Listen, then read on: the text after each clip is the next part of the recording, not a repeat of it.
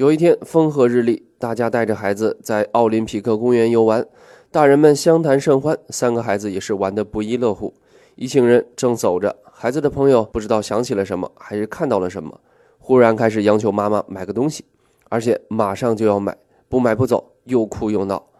最终，朋友无奈的在手机上下了单，孩子这才停止了哭闹。这样的场景对于很多爸爸妈妈来说应该都不陌生。商场、游乐场、机场、地铁站等等，面对这种情况，很多爸妈时常在买与不买之间纠结着。孩子的东西已经很多了，虽然不差钱儿，但买了似乎也无用，也怕不经意当中骄纵了孩子。可是如果不给孩子买，又害怕给孩子带来情感伤害，会让孩子有匮乏感。买与不买，看似只是父母的一念之间，但这一念的学问却是父母最为关切。和需要认知的物质生活对孩子的重要性是毋庸置疑的。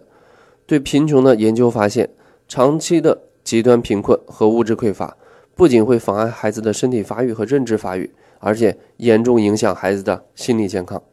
他们的压力应激系统啊容易被激活，更可能在早年就开始体验抑郁的情绪，成年之后也更可能出现身体健康的问题。既然这样，我们是不是要尽可能给孩子提供物质丰富的生活呢？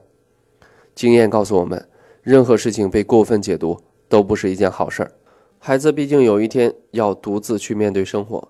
真实的生活里，我们的欲求并不能总被满足。从孩子很小的时候开始，他们就需要懂得自己并不能为所欲为，他们的需求也并不能总被无条件的接受。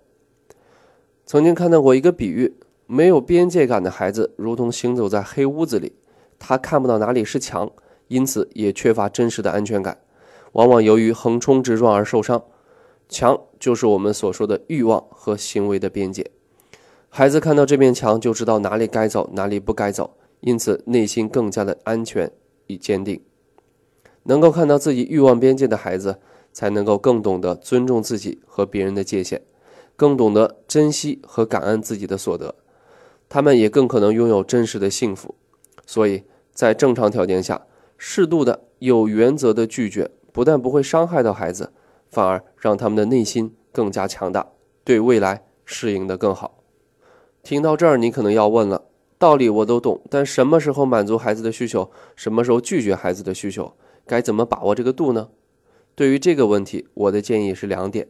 第一，按需购买，而不是按欲购买。如果一件物品是孩子需要的，比如一个崭新的书包，只要价格能承受就可以买；但如果是孩子不需要的，只是他想要的，就不能买。这个观念传达给孩子，家长又能身体力行的坚持去做，孩子就会慢慢把这个观念内化成自己的，从而指导自己的消费行为。第二，在延迟满足中得到满足。当我们偶尔不得不满足孩子的一些消费需求的时候，我们该怎么办呢？